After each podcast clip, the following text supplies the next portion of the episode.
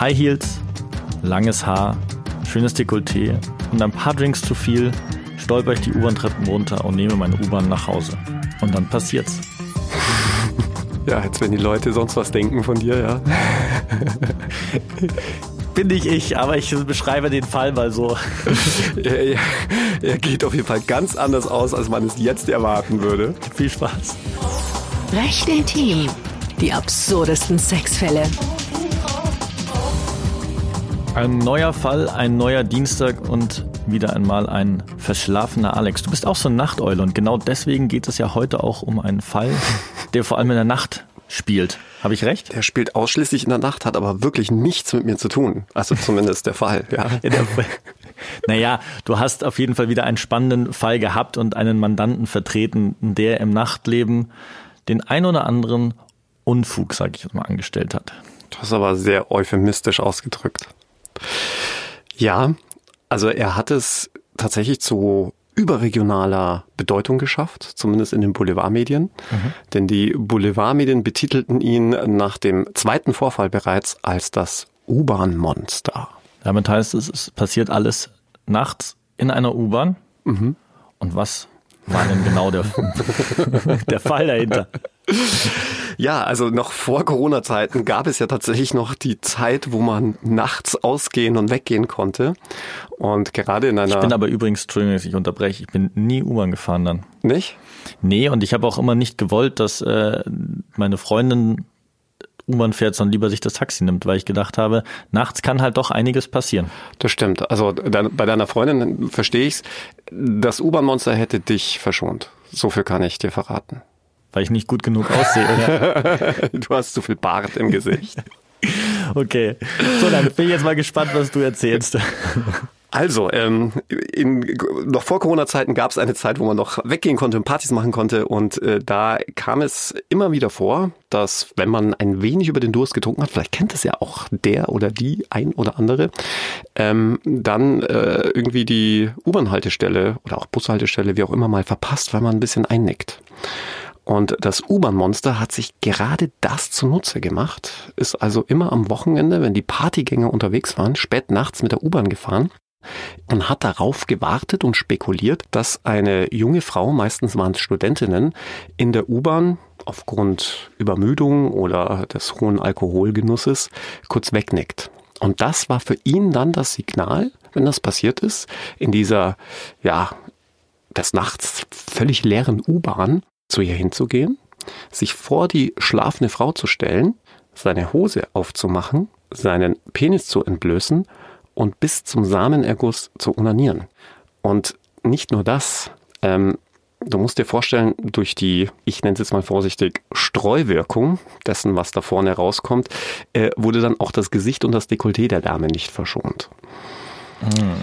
Und ähm, ja, und sobald er dann fertig war, war er auch schon wieder geflüchtet. Das heißt, das Opfer hat niemals den Täter erkannt. Genau, das war sein großer Vorteil. Und jetzt könnte man natürlich sagen, ja, Moment mal, aber was ist denn mit den Überwachungskameras in den U-Bahnhöfen? Oder ich würde jetzt auch sagen, oder mit der DNA, weil durch den Samenerguss identifiziert er sich ja. Ja, aber auch nur dann, wenn er schon irgendwo mal auffällig geworden ist. Ja? Es bringt ja mhm. nichts, wenn du jetzt, wovon ich jetzt mal ausgehe, nicht Polizei bekannt bist ja, und deine DNA an einem Tatort gefunden wird, kann man dich ja auch noch erstmal gar nicht zuordnen. Dazu braucht man erstmal einen Verdächtigen. Nee, außer in Flensburg findet man nichts. da aber dann umso mehr. Ne? und so war es dann, äh, wäre es dort auch gewesen, nur in diesem Fall war es sogar noch eine ganze Nummer krasser mhm. oder aber auch völlig verständlich und nachvollziehbarer, denn wenn wenn dir jemand auf gut Deutsch ins Gesicht wichst, ja, dann ist die erste Reaktion wahrscheinlich, dass du dir das wegwischst und nicht irgendwie wartest, bis da ja. irgendwie so ein Profile, so, so ein DNA-Experte von der Polizei kommt und äh, da hier mit dem Wattestäbchen dich abtupft. Und so war das dann auch immer. Also die Frauen waren natürlich völlig erschrocken, sofern mhm. sie dann davon aufgewacht sind und äh, haben das erstmal weggewischt. Und äh, manche haben sich auch überhaupt geschämt, zur Polizei zu gehen und erstmal abgewartet. Passiert ja ganz oft bei ähm, Sexualdelikten und Opfern sexueller Gewalt. Und ja, und auch die Videoüberwachung hat äh, da nichts gebracht, weil er war dann immer vermummt, hat immer so einen Trenchcoat, also wirklich wie Klassiker eigentlich, ja, also wie beim mhm. Exhibitionisten, ja, Trenchcoat, tief ins Gesicht gezogen, Hut auf, du hast einfach nichts erkannt. Und das hat er wirklich mit einer erschreckenden Regelmäßigkeit gemacht. Du konntest wirklich die Uhr danach stellen. Jedes Wochenende oder eigentlich jeden Montagmorgen, wenn ich die Zeitung aufschlug, habe ich wieder vom U-Bahn-Monster gelesen. Mhm. Lustig fand ich im Übrigen auch, also natürlich kannst du dir vorstellen, dass sich die Boulevardpresse dann auch sehr auf die, sehr auf die Polizei gestürzt hat. Er hat gesagt, mhm. wie kann das eigentlich sein, dass ihr da, als dann der dritte, vierte Vorfall in Folge passierte, äh, immer noch keinen Ermittlungserfolg habt. Und äh, ich werde es nie vergessen, dass dann der Polizeisprecher, wahrscheinlich hat man ihn danach dann entlassen, dann irgendwie in der, in der Zeitung sagte, also man sei sich jetzt nach den, nach den Ermittlungen inzwischen sicher, dass es sich bei dem Täter um einen Mann handle. Ja. Das ist der erste Hinweis. Ich frage mich aber auch, wenn, wenn du sagst regelmäßig jedes Wochenende, dann ist es doch eigentlich gar nicht so schwer. Man müsste doch eigentlich die U-Bahn bewachen. Also müsste Einsatzkommando U-Bahn oder irgendwas gründen, was sie ja immer gerne machen.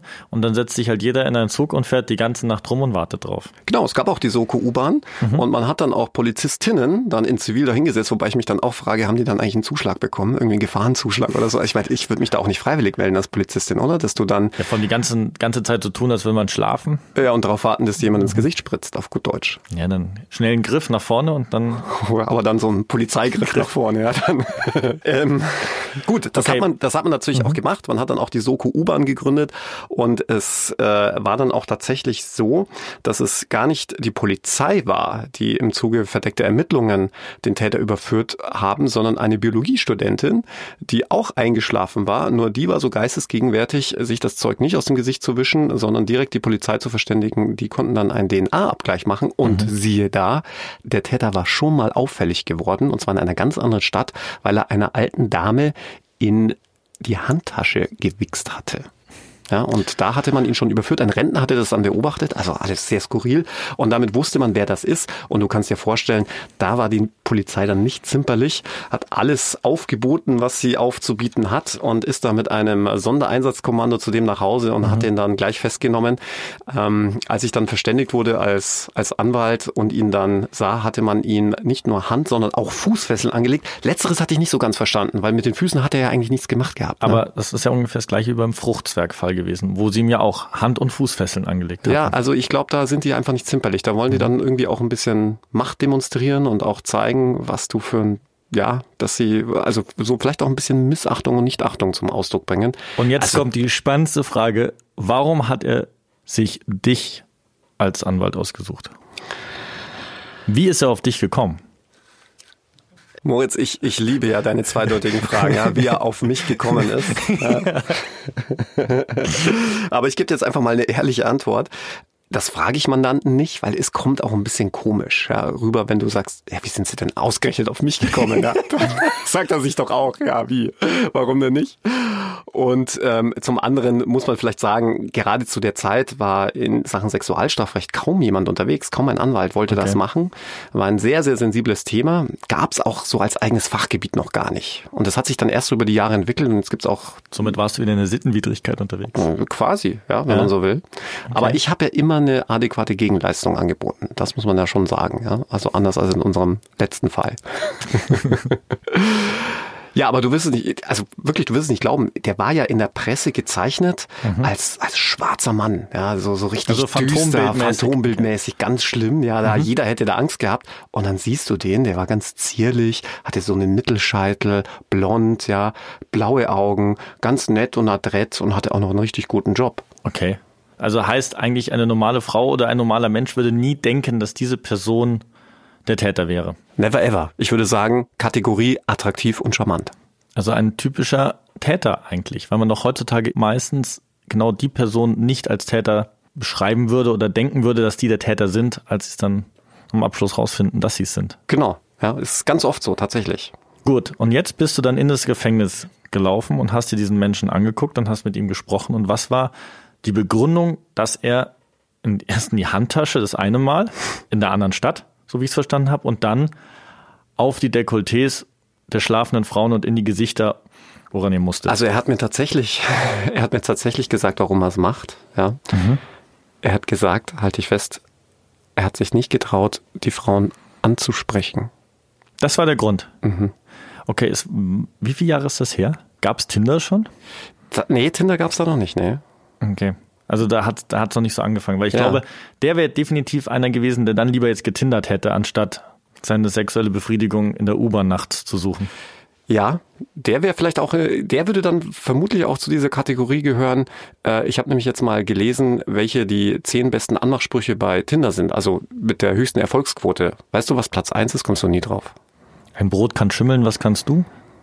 Nee. Nee. Ich bekomme gern das Poloch geleckt. Das ist der Anmachspruch Nummer eins. Wo du immer eine Antwort drauf bekommst. Die haben da aber nicht dazu zugeschrieben, was dann die Antwort ist, ja, aber schon Also, eigenartig. Okay, alles klar. Gut, kommen wir zum Fall zurück. Wir haben eine wütende Presse, eine von der Presse oder medialen Druck stehende Polizei, die den deinen Mandanten eigentlich erniedrigt behandelt, muss man einfach so sagen. Da habe ich auch noch später eine Frage zu, weil das kam jetzt schon in ein paar Fällen vor und das interessiert mich. Und jetzt hast du die Anklage vor dir liegen gehabt, hast mit ihm gesprochen und dann, wie ging's aus? Was war, was hat der Richter zu dem Ganzen gesagt? Was war das Urteil am Ende? Ja, es kam erst gar nicht zu einem Urteil. Es kam auch schon gar nicht zu einer Anklage. Okay. Denn die Polizei war da ein bisschen übereifrig gewesen, auch der Staatsanwalt, denn sie hatten sich da total verrannt. Denn die Frage war, wie hat er sich denn überhaupt strafbar gemacht? Und wir reden jetzt über eine Zeit des noch alten Sexualstrafrechts. Und da würde man ja vielleicht sagen, ja klar, sexueller Missbrauch, widerstandsunfähiger. Frauendiskriminierung. Gut, Frauendiskriminierung ist jetzt kein Straftatbestand, Ja, aber- ähm, das Erste, was mir jetzt zum Beispiel Mhm. in den Kopf gekommen wäre, und auch dem Staatsanwalt, sexueller Missbrauch. Aber dazu Mhm. bedarf es einer sexuellen Handlung oder bedurfte es einer sexuellen Handlung, die an jemandem vorgenommen wird. Und das hat er ja nicht gemacht. Er hat ja nur eine sexuelle Handlung an sich selbst vorgenommen. Das heißt, wenn er jetzt sein Geschlechtsteil an dem Körper der Frau gerieben hätte, wäre es schon ein sexueller Akt. Das wäre eine sexuelle Handlung an einer anderen Person gewesen, ja. Okay, Aber und das wäre hat dann er wieder strafrechtlich gewesen. Genau. Jetzt ist es, jetzt hat sich ja das Strafrecht auch nochmal Gott sei Dank etwas verschärft, was das angeht. Ähm, aber gehen wir mal weiter. Man könnte dann ja auch noch sagen, ähm, gut, was ist mit Exhibitionismus?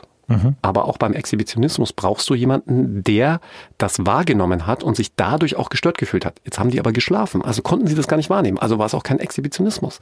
Und bei der Erregung öffentlichen Ärgernisses, das bleibt dann noch übrig, hast du dasselbe Problem, denn dazu musst du die Öffentlichkeit erstmal erregen. Und wenn aber kein anderer und niemand anderes in der U-Bahn drin sitzt, kannst du auch niemanden erregen im übertragenen Sinne. Ja? Ähm, Und dann blieb eigentlich nur noch Beleidigung. Beleidigung auf sexueller Grundlage, wenn du so willst, ja, weil man dadurch seine Missachtung und Nichtachtung zum Ausdruck bringt, wobei man dann auch, denk an den einen Fall mit dem Spanner, sagen könnte, naja, wollte er die jetzt wirklich erniedrigen, aber das muss man dann wohl schon zugestehen, dass da schon ein, eine ganze Portion Erniedrigung mit dabei ist. Das blieb dann übrig. Und du kannst dir natürlich vorstellen, für eine Beleidigung kannst du nicht irgendwie in U-Haft landen. Ja, die hat eine Maximalfreiheitsstrafe, also ein Strafmaß von bis zu zwei Jahren, meistens eine Geldstrafe, meistens wird sogar eingestellt. Okay. ähm, sodass die den haben laufen lassen müssen. Und ich sage dir eins, das Skurrilste an dieser ganzen Situation ist, ja, du begegnest diesen Mandanten in Hand- und Fußfesseln, der den Ermittlungsrichter vorgeführt wird. Der Ermittlungsrichter muss ihn laufen lassen, weil einfach der Strafrahmen viel zu gering ist, als jemanden dafür in U-Haft zu nehmen. Das ist ja völlig unverhältnismäßig. Er geht also als freier Mann aus dieser, äh, aus dem Polizeipräsidium und das erste, was er machte, war, in die U-Bahn zu gehen. Ich habe mir gedacht, oh Gott. Wie hat denn die Medien denn reagiert drauf? Weil die Medien haben ja ihn sehr, sehr als großen Star, also ungeheuer, dargestellt. Und es gab ja einen wirklich richtigen medialen Druck. Und dann sieht man wieder, Ja. wie die Polizei, wie ein, wie, wie der Staat etc. da komplett überreagieren über diesen medialen Druck und eigentlich den Täter so nicht so behandeln dürften, wie sie es am Abschluss machen. Ja, das wurde natürlich stark skandalisiert. Äh, Es hat sich ja dann auch äh, die Politik eingeschaltet letzten Endes und äh, Jahre später wurde ja dann auch das Gesetz verschärft. Aber nichtsdestotrotz, äh, man ist an Recht und Gesetz gebunden. Das macht einen Rechtsstaat aus. Ja, dass Polizei, aber auch Staatsanwaltschaft und Gerichte sich einfach an die Gesetze halten müssen. Und das Gesetz gab schlicht und ergreifend also keine schwere Straftat her. Hätten deine Mandanten eigentlich mal gegen die Polizei vorgehen dürfen bezüglich dieser Erniedrigung, die sie bekommen haben? Ich meine, der Fruchtswerk, Handfesseln, Fußfesseln, jetzt hier unser U-Bahn-Monster. Kann man dagegen dann vorgehen im Nachhinein? Kann man schon, ist immer sehr schwierig, weil das ja so eine Ermessensentscheidung ist. Es ist ja eine Gefahrenprognose. Und man sagt, ja, von denen geht halt eine besonders hohe Gefahr aus, hohe Fluchtgefahr, wie auch immer, dass sich das dann von den Maßnahmen her rechtfertigt. Mhm. Also ich wüsste da jetzt tatsächlich keinen einzigen Fall, wo das A jemand gemacht hätte, weil die meisten sind so froh, wenn sie dann mit der Polizei nichts mehr mhm. zu tun haben, B da irgendwie Erfolg gehabt hätte. Okay. Und wie haben jetzt die Opfer auf diese milde Strafe reagiert? Ja, er hat ja letztlich eine Geldstrafe bekommen. Ähm, äh, ich weiß gar nicht so sehr, ob, ob die Opfer dann noch groß reagiert haben. Also in der Presse jedenfalls nicht. Mhm. Als Opfer kriegst du dann auch eigentlich gar nicht mehr so viel mit. Denn ähm, wenn ein Verfahren abgeschlossen ist, ist es mal abgeschlossen. Es war jetzt auch kein nebenklagefähiges Delikt. Also das heißt, zumindest zum damaligen Zeitpunkt, dass man da als Opfer sich hätte mit einschalten können mhm. in den Prozess. Das hat sich ja auch alles ähm, sehr verschärft im Positiven, also zugunsten der Opfer. Von dem her kann ich da gar nicht sagen, wie die Opfer da reagiert okay. haben. Ja, in dem Fall natürlich über die Medien hätten sie es wahrscheinlich schon mitgekriegt, was jetzt am Abschluss rausgekommen ist. Ich meine, hattest du mal einen Fall, wo zu dir in die Kanzlei wütende Zeugen gekommen sind? Die das Urteil nicht verstanden haben?